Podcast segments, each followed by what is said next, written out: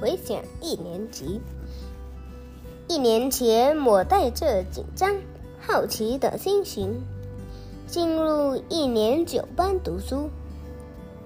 第一天上课，在教室里坐了好久，一直等不到吃点心，就生气的跑出教室，对妈妈说。我不读了，一点儿都不好玩。没想到接下来的一年，天天都是新鲜事一箩筐。捣蛋鬼张志明，管家婆李静，凶巴巴班长王婷。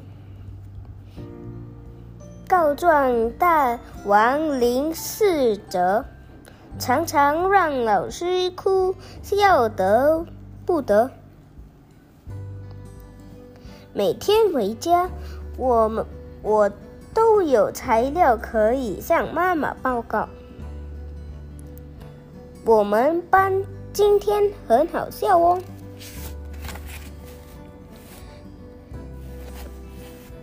上学时，在太有趣了，不晓得上二年级会是什么样子。